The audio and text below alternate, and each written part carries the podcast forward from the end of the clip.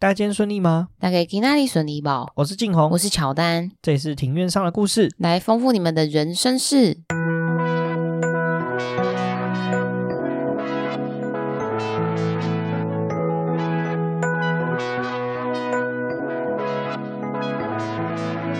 我们透过历史、书籍、电影、风土，带你进入那些看似很远却其实离我们很近的事，在这里扩散你我的小宇宙，还有那些故事所延伸出的观点。本节目透过 First Story Studio 上传，Google 搜寻 First Story 了解更多。好，我们今天录音的时间是七月三十号。对啊，七月三十号，好快哦，就是一下子又来到了月底。对，而且这个月真的是超级爆炸热，真的很恐怖。就是中午要出去买饭的时候，都会觉得很痛苦。对，而且因为我是骑摩托车上班，所以说我现在已经有两层建成了。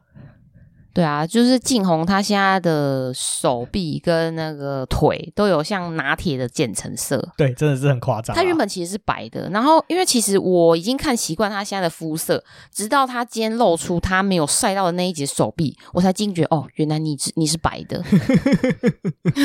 就其实真的差蛮多。那其实就是也提醒各位听众。就是像现在天气这么热，太阳这么大，还是要做好防晒。那因为其实直接的让皮肤曝晒是会有一些呃产生皮肤癌的风险。对，然后而且重点是这么晒，其实也有中暑的危机。对啊，就大家都要都要照顾好自己，那还是要多喝水。没错。那除了这个事情以外呢，就七月三十号嘛，那台北就是有一个很重要的事情，就是大稻城烟火节。没错，我们两个非常的幸运，我们在不挤，就是没有跟人家摩肩擦踵的状况之下，有顺利的看到烟火。事实上，这个为什么会看到烟火，实在是很荒谬。就是平常呢，呃，我们总而言之，就是前面有一些行程啊，去买东西，最后结束的时候，我们就沿着那什么路啊，嗯，台北车站的那一条啊，林森北路，然后转忠孝东路。这个忠孝东路跟那个中山北路中间有一个地下道，原本那个地下道咻咻咻，然后一路到忠孝桥是非常快，大概五分钟就可以开过的地方，我们开了整整半个小时。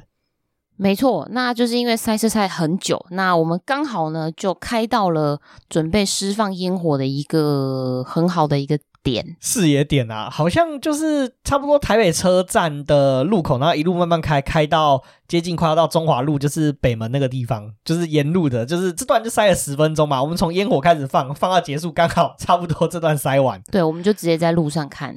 对，其实某种程度上蛮爽的，就蛮幸运的，就刚好被我们遇到。好了，这是大概我们今天分享的东西啊，比较简短一些。既然我们都讲到这个烟火跟台北车站了，你对台北车站有什么印象？嗯，台北车站印象其实就是可以坐火车，然后坐捷运的一个地方。对啊，除了这个以外，你知道台北的长途客运总站也在台北车站吗？哦，对，我记得在是不是叫台北西站？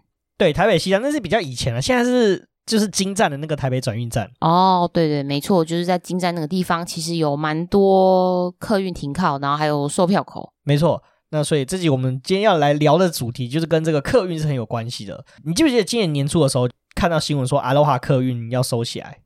对啊，不是说要收，然后后来又没有要收，所以现在到底是又收起来了？哦，好吧，还是有点感伤啊。对啊，毕竟它也算是一个时代，对，一个代表一个时代啦。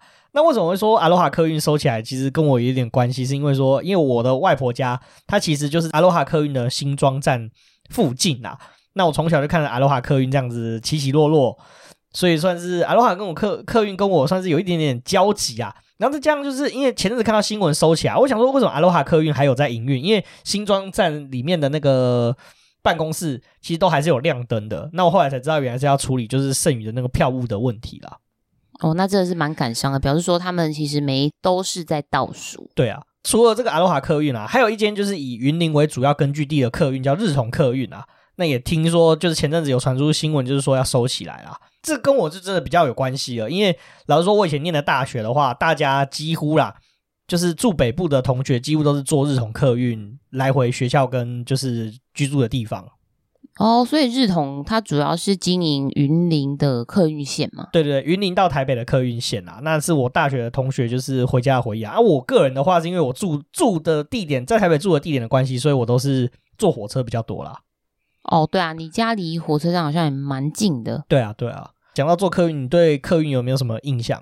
我对客运的印象就是，在高速公路上面，有时候遇到塞车。那你你有很常坐客运吗？很少欸，因为其实我本身基基本上是没有在外县市，不管是求学还是工作，我其实都没有离开台北，所以我比较少坐客运。那我有坐客运的机会，其实就是出去玩，像我之前好像是去台中啊，去高雄，因为我记得那个时候去高雄坐国光客运，是因为。因为那时候是穷学生，要省钱哦。对啊，国光客运就是有那种夜车，然后就是睡一觉起来就到站了这样子。不过真的是坐很久，我忘记几个小时。不过从台北，我那时候是从台北车站，然后直接坐到高雄，哦，真的是超级超级久，超级累。对啊，那这就要聊到一首歌。其实这首歌就是灭火器的长途夜车。哦，我知道他的 MV 好像就是直接一路就是在拍长途夜车的一开车的这个情形。对，他就是。描述一个北漂青年的一个心境的一首歌。那如果说你其实有在外地念过书啊，其实对这首歌是蛮有感觉的。我觉得 MV 拍的非常的好啦，就是蛮感人。我觉得可以触动这些游子的心情。对对对对对，其实这个其实客运其实承载了算是台湾人，应该大部分的台湾人的共同集体记忆啦。因为毕竟很多人是从南部上来打拼的啊，或者是从北部去南部念书的啊，其实。在做客运的时候，其实内心都有很多不一样的想法啦。我觉得《灭火器》这长途夜车这首歌，其实把这方面大家的心境表达的非常的好。对啊，或者是说像我这种只有出去玩才会做客运的，也对客运会有一些不一样的回忆。对对对对，那你知道其实现在在台湾做客运有很多个选择嘛？比如说什么有日统啊，然后。有阿罗哈，呃，阿罗哈现在没有了嘛？像统联啊，然后等等很多好几家不同的客运公司。那你知道其实以前台湾只有一家可以独自经营的客运公司吗？我不知道，所以以前客运它算是公营的吗？对，以前客运算是公营的啊，就是因为公营的关系呢，为什么现在客运又走到百家争鸣？这其实是有一段蛮有趣的故事啦。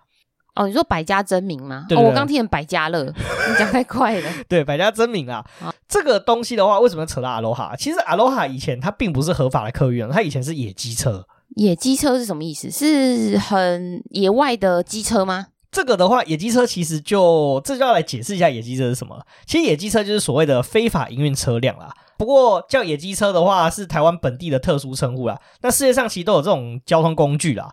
像我在南美洲旅行的时候，我就有坐过当地的野鸡车。哦，我在猜为什么叫野鸡车，是不是因为野鸡感觉很自由？那跟这个他们的方便性是有相，就是有一些关联。对，可以这么说啊。但是为什么台湾叫野鸡车？其实这个东西有点不太可靠啊，就是有好几种说法。你说的就是其中一种。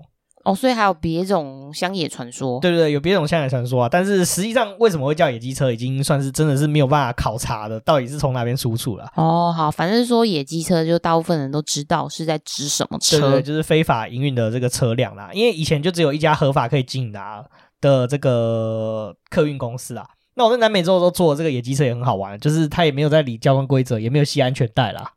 所以我能活着回来，其实算是某种程度上运气不错。嗯，对啊。但是我上次有听你们家人在说，你小时候应该有坐过野鸡车。哦，对啊，对啊，对啊。这个就是因为我念的小学啊，因为我我毕竟不是在大城市念小学，我们这个地方算是有点郊区，就是半乡下的地方啊。在我以前在念书的念小学的这个年代，我们这个地方这个镇上其实不是特别的大啦。那你可以说一下是在哪里吗？在就是树林啊。哦。那十几年前的时候，真的树林住的人没那么多啦。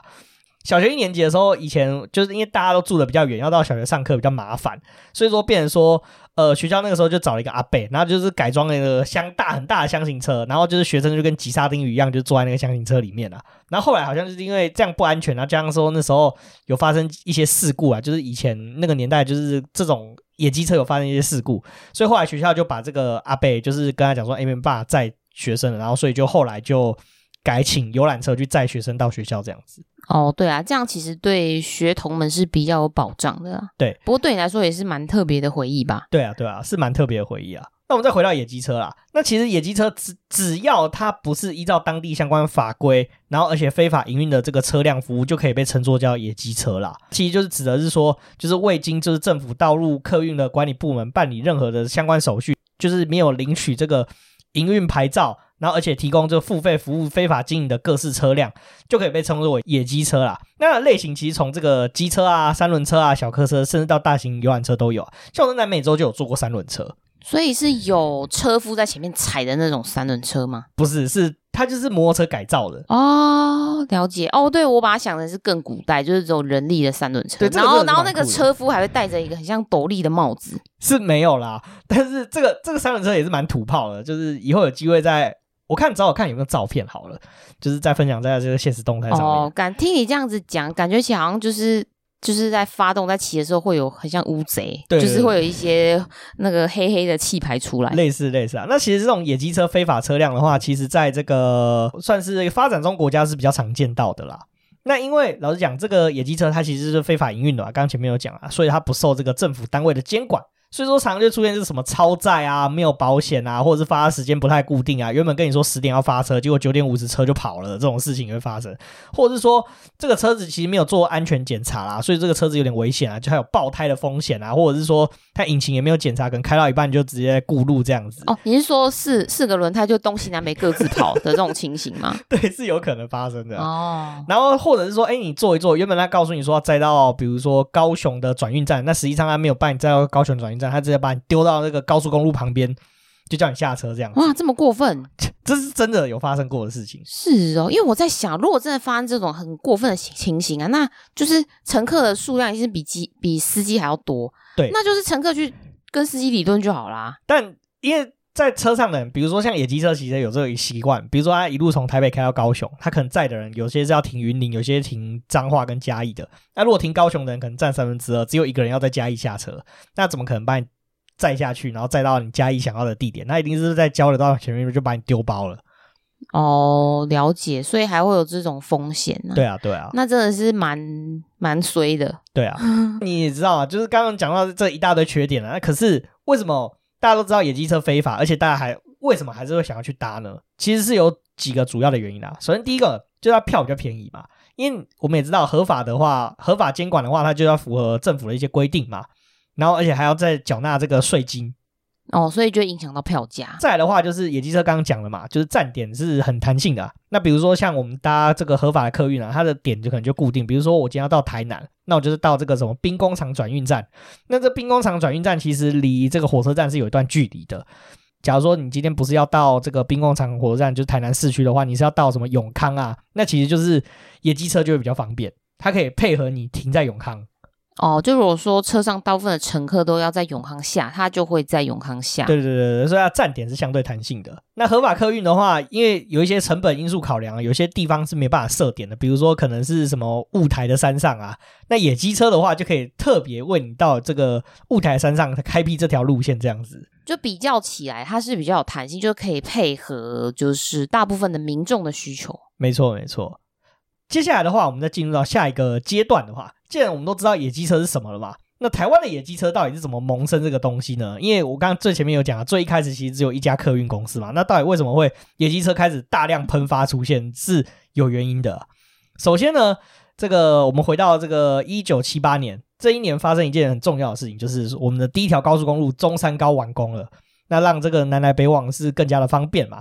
那在那个年代，台湾有什么很重要的事件？台湾的时候，就是蒋经国前总统他的那个，哎，那个是叫什么？经济奇迹吗？对，十大建设，十大建设，哦，对对，就那个时期，就台湾整个开外挂的时期。对对对，就是我们突然间变很有钱嘛，所以说因为经济起来了嘛，所以运输的需求就会增加。因为南来北往的，比如说南部的原本种田的在乡下的工人啊，希望到城市寻找更好的机会嘛，所以说这南来北往的人就变更多了啊。哦，所以也是这个原因，所以开始野鸡车就慢慢出现了。再来的话是以前的国道客运，就是有这个高速公路完工之后呢，这国道客运只有一间公司可以经营，就是被我们以前的这国现任的国光客运的前身这个台汽客运独占经营啊。但是这个台汽车运其实也不太争气啊，因为它算是政府国营特许的一个机构跟公司，所以说它的运能其实并不是很足够，而且它的路线跟上下车地点又有限制啊，加上说以前那个年代就是车。像以前那个年代的需求啊，就是大部分人就是希望说睡一觉起来，就是可以到目的地啊，这样也省一天的这个旅馆钱嘛。夜车的需求是蛮庞大的，然后那个年代台汽客运的夜车其实很少啊，所以就造就这个野鸡车蓬勃发展，因为很多野鸡车都是夜间的车子。哦，对，就比较可以符合民众的需求。对，没错，而且。当时呢，其实国光客运应该不是说国光客运，就是台汽客运，它的这个车辆其实还不错的。当年野鸡车的设备其实是蛮简陋的啦，但是就是因为方便性很高啦。那因为那时候需求很大嘛，所以说就很多人要坐野鸡车，所以车满就可以出发。比如说国光客运说要十点车子才会出发，可是野鸡车可能九点五十、九点四十、九点四十五就出发，那让它行驶路线弹性啊。比如说我这台车可能要到台中到嘉义都 OK，都可以坐同一班车。那和国王客运不行，比如说他到嘉义的可能是十点，然后到高雄的是十点二十才有车，这就差非常的多了。然后而且票价是非常便宜啦，因为我们刚刚有讲到嘛，这是非法的，非法不用课税嘛，所以它的票价比台汽的价格还要再便宜的四分之一哦。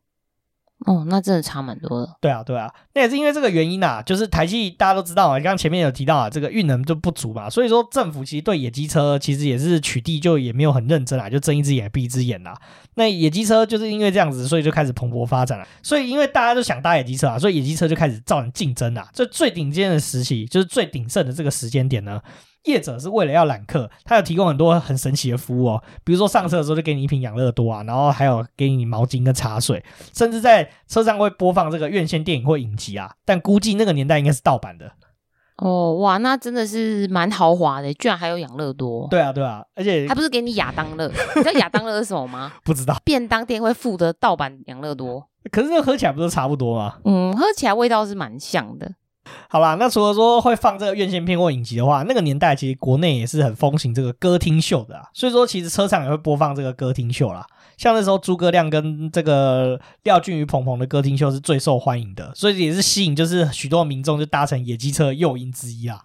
哦，对啊，就是可以就是坐车去工作，然后还可以看这个歌厅秀，其实真的蛮不错的耶。对啊，对啊，蛮有趣的，因为同时间嘛。大家都想坐野鸡车，那这个野鸡车就是为了赚钱，他想要多载一点客人啊，所以这个走道上也是可以被拿来就是卖票的贩售范围啊。这个走道在那个年代有是一个称呼叫中山路，为什么叫中山路？我也不知道啊。我知道是不是台北市的中山路都是比较大条的路，这个走道其实也就是在游览车上面算是看起来啊，不是就客运上面看起来像是主要的干道哦，应该是这样讲，就是对，照你这样讲没错，就是它就有点代表就是台湾的。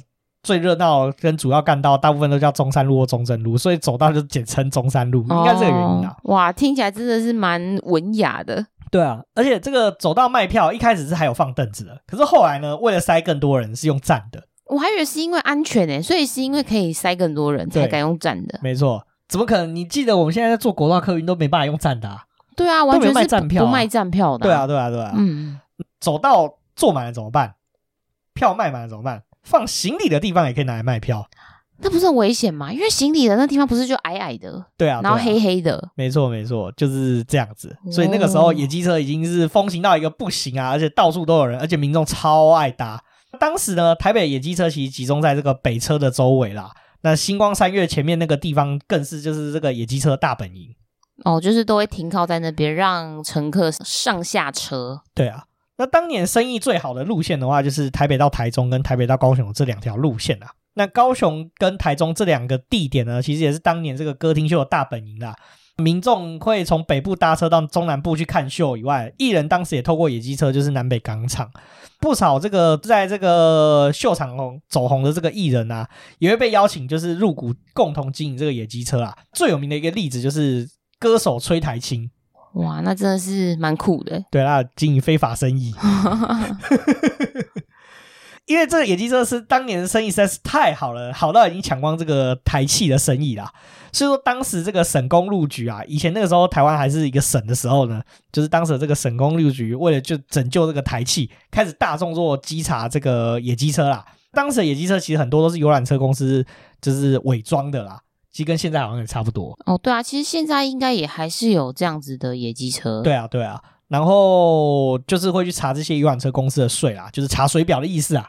嗯，这件事情除了说惊动了这个省公路局，也惊动了这个时任的那个交通部长，他叫林金生，他在这个一九八零年的一月的时候，还亲自搭乘野鸡车体验说，为什么诶野鸡车会大受欢迎，这个台气为什么就没有人要坐了？那也太搞笑了吧！司机有没有发现这是交通部长？应该是有啦，我觉得。哦，好，他就是考察。对，不过我觉得蛮合理的，啊，因为这样听起来嘛，就是坐野鸡车有吃有喝又有玩，还可以有就是歌厅秀跟影集可以看，还有毛巾可以擦脸，对，毛巾可以擦脸，搞不好还有什么车长小姐哦，有可能，还有辣妹可以看。那这样票价应该没办法压这么低，因为辣妹要成本 付费这样，但还是比政府的便宜啊。你前面讲的嘛，就是这个、嗯、就是票价是四分之一，台汽的四分之一嘛。哦，对啊。八零年代的时候啊，就是民间就是野鸡车这种蓬勃发展啊，就是觉得说政府不能够国道客运只有一家业者经营，就开始有这种开放民间业者去经营的声音了。但是那时候政府就是以说，哎，现在台铁啊、台汽已经可以应付我们现在台湾的需求啊，所以就被搁置。这听起来就是在敷衍啊。对，所以这件事情呢，一直到要到台湾这个解严之后，就一九八七年以后，政府才同意就是开放说这个国道的路权，让这个野鸡车有。就地合法的机会啦。那在一九九零年的三月，各家的野鸡车业者就合资成立了一间公司，就是现在的统联。哦，所以统联客运的前身是很多家的野鸡车业者，他合资而成的公司。对对对对，没错。那也是这个第一家政府所辅导的合法的民间的业者啦。哦，那真的是蛮特别的。对，这大概就是台湾这个野鸡车的发展的历程啦。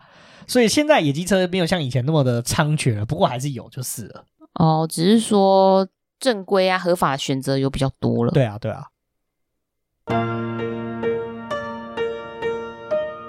那你知道哪些公司以前是野鸡车吗？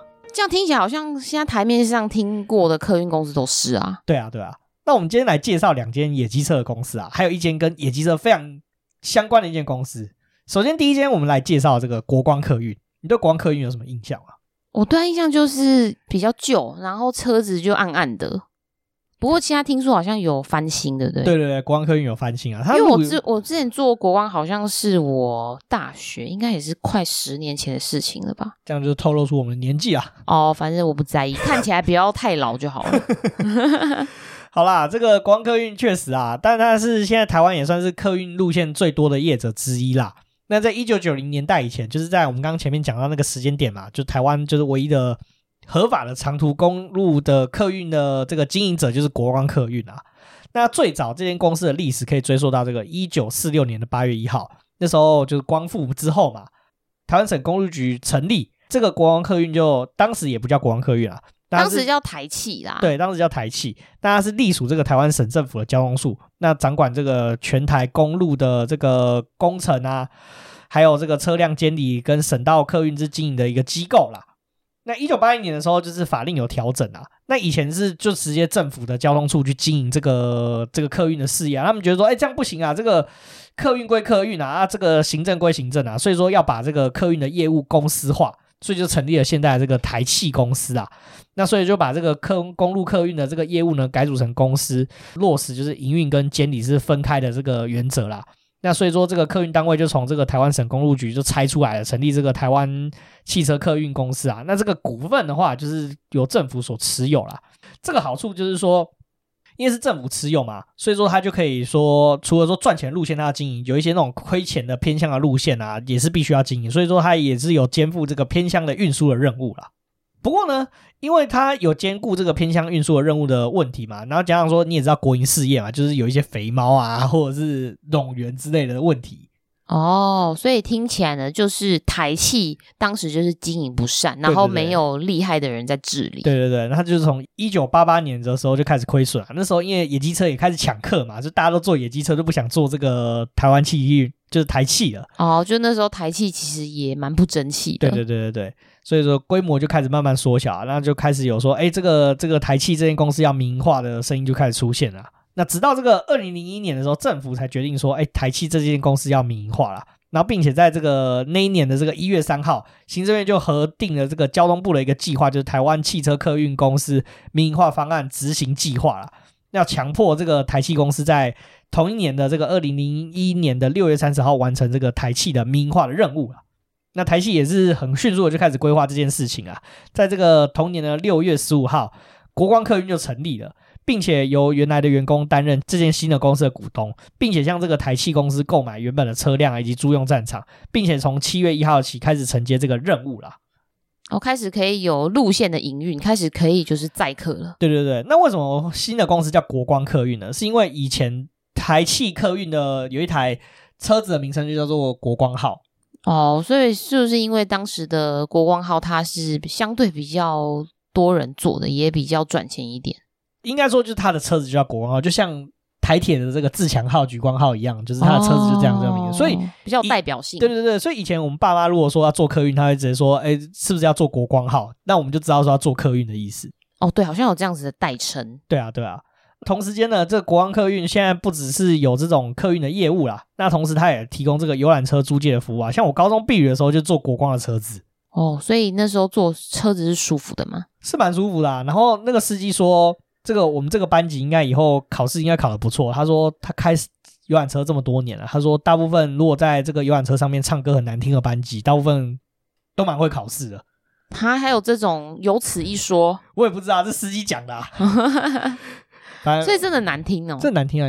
台黑唱歌你有听过？我、哦、没有哎、欸，听说唱零很恐怖，对，很恐怖啊！哦、我们在节目上那样 diss 他可以吗？他应该不会听吧？好啦，就当做他不会听了。反正他也知道了。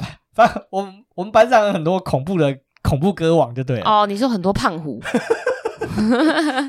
好了，讲完第一件就是这个这个当年的唯一的合法业者之后呢，再介绍下一件这个客运业者叫统联，他就是野鸡车出身的。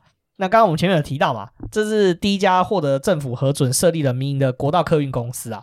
那在一九九零年三月的时候呢，统联其实它是由各家这个野鸡车业者合资成立啦。那是第一家政府由政府辅导的这个民检合法的业者啊。取名为什么叫统联呢？是因为它有这个统帅四方联合经营的意思啊。哇，所以就叫做统联。对啊，名字取得很帅气啊。但是实际上呢，这个统联的筹组是非常的不顺利啦，因为呢。这个各家这个野鸡车业者，他的地方利益呢是有点难瞧的啦。再来的话，就是因为还有地方的这个客原本的客运业者，比如说新竹客运啊，然后台中自己在地的客运业者啊，其实也不满，就是他们原来的路线啊会遭到统联的这个侵蚀啊。所以说，这个统联呢在筹组的过程中，就是非常的不容易啊。那陆陆续续也有人退出这样子，虽然规模是不断的萎缩啊。就从筹组的时期呢，当时号称有五百辆车子啊。到申跟政府申请合法许可的时候，只剩下四百辆；最后真正上路的时候，只剩下两百多辆的车子啊！而且统联创立初期经营的状况其实并不是那么的好啦，而且是一直亏损的。直到这个一九九八年呢，台北有一间这个市区公车的客运业者叫中兴巴士，他的董事长这个吕良忠开始接手经营统联之后呢，才开始慢慢有了起色啦。那其实如今这个统联的话呢，我后来也去看他的这个股权名单啊。其实台湾各地的这个各大的客运业者、市区公车业者都有持股哦，所以又回到他原本的统帅四方联合经营的意思。对对对对对对，那时候也是因为这样子啊，所以统联就是除了这国道客运以外，也开始经营市区公车的路线啊，跟乡镇市区的这个这个路线都有经营。所以你在台中看很多公车都是统联的。哦，对啊，其实我上礼拜才刚去台中洲际去看棒球，然后有发现也蛮多统联的车。对啊。以前我小时候不知道，因为我以前就觉得说统联不是做国道，居然还有市区公车，很神奇。哦，对啊，就表示说他们其实版图就是遍及市区公车，然后跟国道。就是时间到了在二零一零年的时候，统联正更扩大经营啊，正式成立了这个统联旅运啊、统联国际游览啊、统联通运等三家游览车公司啊，那负责这个旅游的业务啊，所以国内的旅游的游览车租赁，他们其实也现在有涉略哦。现今的除了这个国道客运跟旅游业务之外呢，像刚刚你有提到啊，他们有经营台中的市区公车路线，他们高雄的市区公车路线，他们也有经营哦。哇，那表示统联蛮赚钱的哦，蛮会经营的。对，算是蛮经营。他现在算是台湾发展蛮好的客运业者啦。再来要讲的第三间业者是是现在就是我们今天开头提到的，已经停止经营的阿罗哈客运。那讲到阿罗哈客运的话，你会想到这个《See You Aloha》这首歌吗？嗯，好像有听过诶。就是黄飞唱的什么哒哒哒哒哒哒哒，See you Aloha。我终于知道游览车司机在说什么了，这蛮难听的。好了，总而言之，大家可以查一下这首歌，是黄妃所主唱的，就是黄妃就是唱那个堆堆堆的那个黄妃。哦，所以阿罗哈那时候其实是很风光的，还有就是量身打造的主题曲。对，没错，这首歌在二零零四年发表，由黄妃主唱。那这首歌其实专门为阿罗哈客运所量身打造的歌曲啦。那这个阿罗哈客运呢，其实它的成立是非常的传奇啊。它董事长叫做陈瑞麟。那他原本是不是跟野鸡车也有关系？对，他一开始是跟野鸡车有关系的。这个陈瑞玲女士，她一开始是接手一间野鸡车公司，叫世昌客运，然后帮她转型升级，并且更改名为这个阿罗哈客运啊。那她在这个九八年跟九九年之间，就是获得这个台北、高雄跟台北嘉义的这个国道客运的经营路权啊，所以她才开始跨入这个经营的客运的生意啦。那这个陈瑞玲女士，她的创业过程其实很传奇啊。她跟野鸡车是非常有关系的，因为她原本最以前的时候，她是野鸡车的这个小妹。哦，所以就像你说的，可能是原本啊，只是帮忙发养乐多、发毛巾跟茶水的小妹。对对对对对，他在一九八六年的时候看到这个，哎，野鸡车这个生意好像就是有利可图啦，所以他就用那时候十万贷款一部游览车，开始打造他的客运王国啦。当时阿罗哈客运呢，是所有客运业者中有车长小姐的客运公司啊。这个车长小姐的服务是到了这个二零一七年十月才走入历史。那真的是。还蛮长的耶，对啊，然后而且它是算是台湾很早期就拥有这个所谓的总统按摩座椅跟液晶电视的这个客运公司啊。这个老实讲，真的那个座椅真的坐起来蛮舒服的。哇，那很棒，因为其实我没有坐过，所以它那个椅子是是像按摩椅吗？这个还是它只是一个一个形式？按摩椅我没坐过，但是总统座椅是真的很大，蛮舒服的。哦、这个这个等级大概比我在南美洲坐到这种长途夜车巴士还要来的舒服啦。这个他那时候有分所谓的伽马，就是它可以当床睡的一个床，但我觉得没有台湾的这个总统按摩座椅还要好，哦，而且还有个人的液晶电视，在南美洲还没有这种东西。那真的是很高级。对对对对，真的真的。那除了上面提到的这个很舒适的服务以外呢，甚至它还有提供这个饼干跟茶包的这个服务啦。这很像在坐飞机。哦，对啊，请问你今天要喝什么呢？就是要喝茶还是咖啡？对对对，这种感觉，对，大概这种感觉啊。在那个时候，在全盛时期的时候呢，月营收，阿罗哈客运的月营收高达五千万台币哦。哇，真的蛮多的耶。对啊，对啊。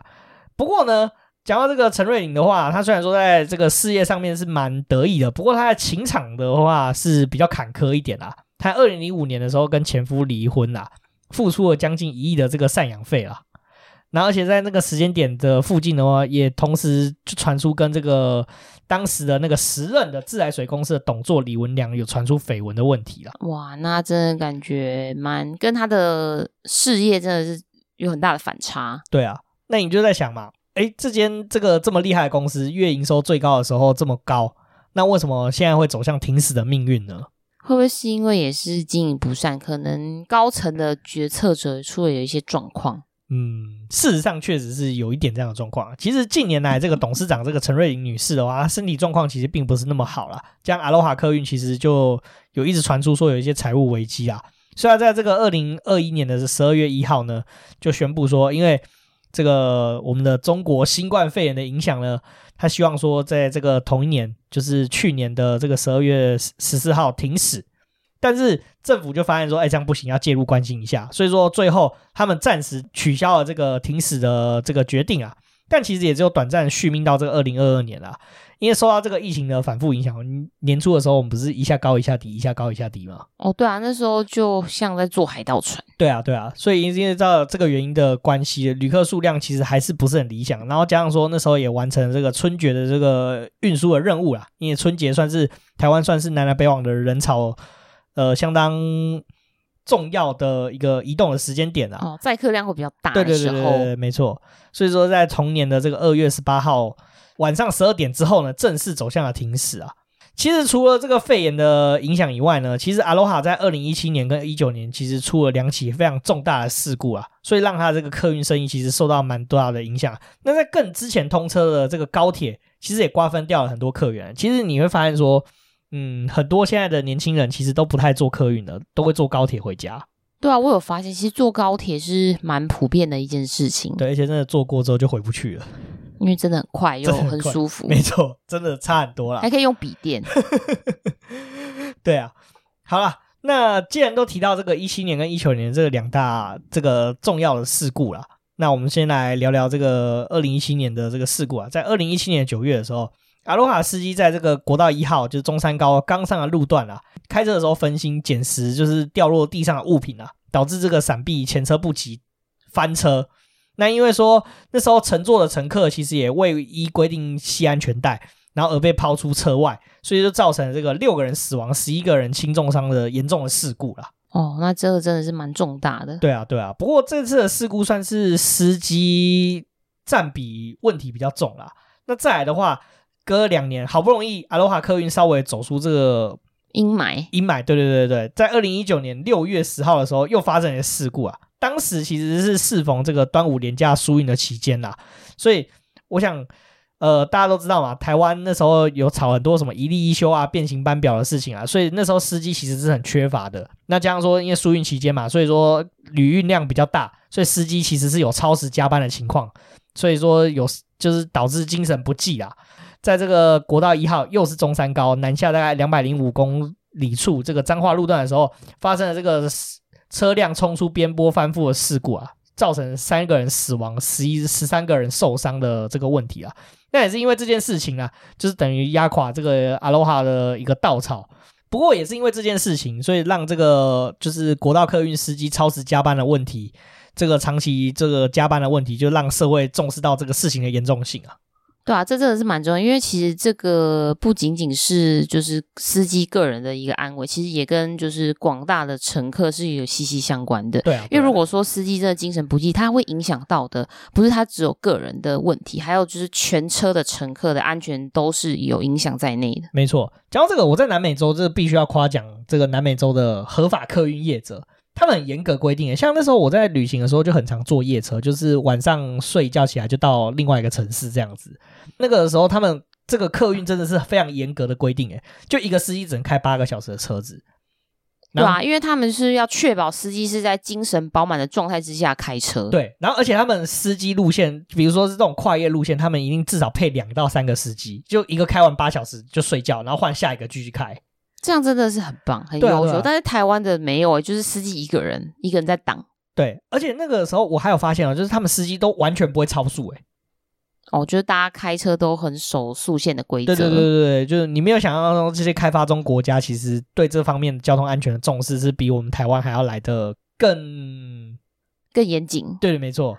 而且我觉得这样也体现的是真的蛮尊重劳工的权益。对啊，没错啊，对啊。台湾这个问题确实到现在还是没有完全的解决啊，说实在，但至少我们在。因为其实台湾本身就是比较资本主义导向的，应该说资方市场的一个对啊，是资方市场没错。好了，这就是为什么阿罗哈会走向结束的故事啊。那你好奇说，我们刚刚聊了这么多野鸡车的故事，那现在还有野鸡车吗？现在应该，我觉得应该还是有吧，因为其实。其实我觉得野鸡车的出现，其实跟交通的盲点有很大的关系。因为其实像有的地方啊，比较偏远，那可能离公车站很远，或者是说火车啊、客运也不会到，就是变成是说才会有野鸡车出现的可能。那我觉得其实应该还是有，只是我们不知道在哪。对，确实现在还是有野鸡车啊，不过已经比较少见了，因为受到高铁空车的影响，还有就是新冠肺炎的关系啊，所以很多人现在都 work from home 啊，也不太去公司上班了。野鸡车的需求已经比以前就是减少非常非常的多了，还是有几个地方是比较常见到野鸡车，像在营区附近啊，跟偏远地区啊，就是仍然就是有这个野鸡车的踪迹啊。那营营区附近的话，这是非常合理的事情啊，因为通常营区都在这些穷乡僻壤的地方。因为你总不可能叫阿兵哥一天到晚搭计程车吧？对啊，以前我在当兵的时候，其实是我们会有包车，或者是说，哎，就是当地的客运业者就会签一些游览车合约，然后就载阿兵哥出去啊。就是、哦、这样是比较合理的、啊，对对，这比较合理的，这是合法的部分了。那有一些不合法，就是会这样子在营区附近揽客啊。讲到这个的话，就当兵的时候也是一件很有趣的事情，就是在屏东的这个三军联训基地啦，在地的游览车业者，如果说军方不包当地的游览车的话，他们会去把游览车开到营区的门口，把门口挡起来。我，就是跟他们抗议。对对，我听说的啦，那时候是有发生过类似这样的情况啦。讲到野鸡车风行的区域的话，基隆地区其实是近年这个野鸡车风行的地区啦。因为基隆相信大家都知道嘛，就是双北一日生活圈。其实基隆很大量的人口是会早上在台北上班，然后下班之后才会回到基隆啊。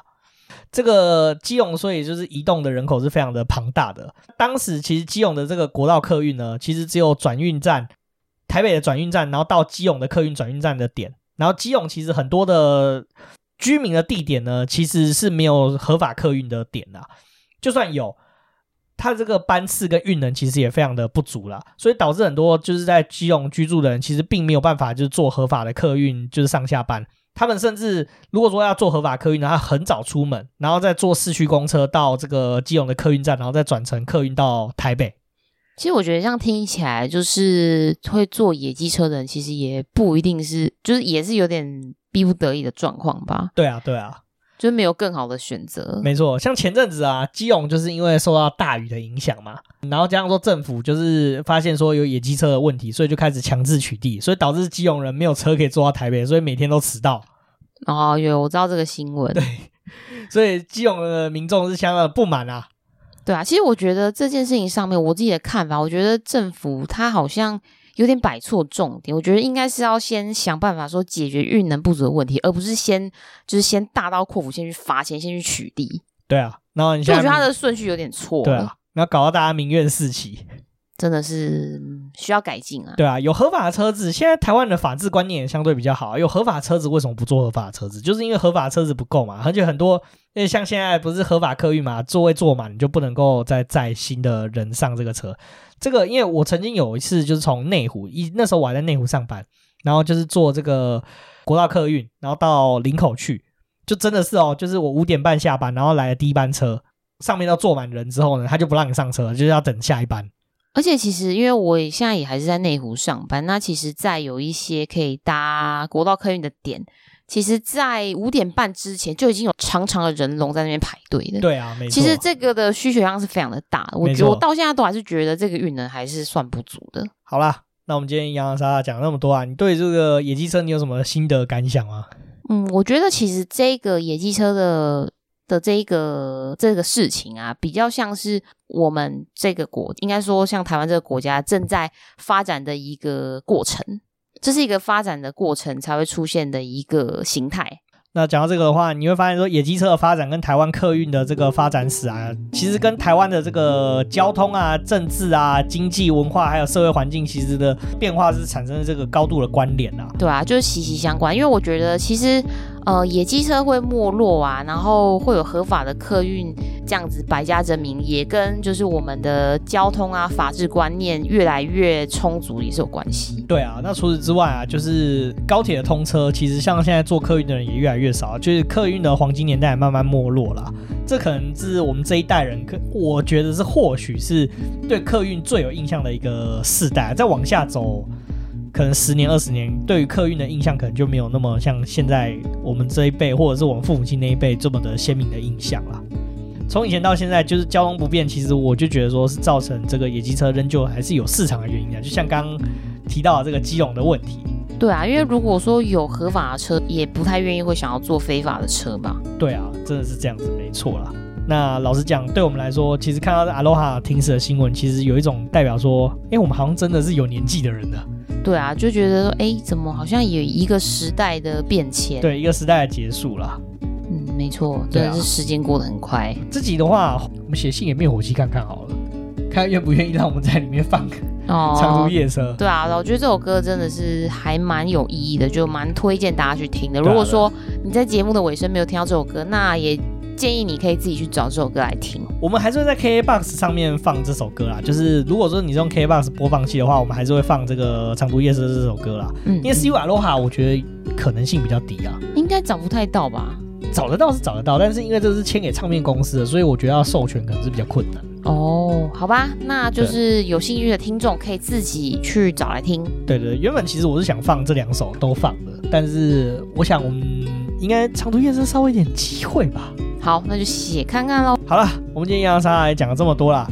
喜欢我们节目的话，请到 Apple Podcast、Spotify、Mixer Box 还有 First Story 帮我们打新评分、加留言，并且分享给你所有的朋友哦。那也欢迎追踪我们的 IG 账号是 Story on the Yard，可以在放大镜搜寻庭院上的故事。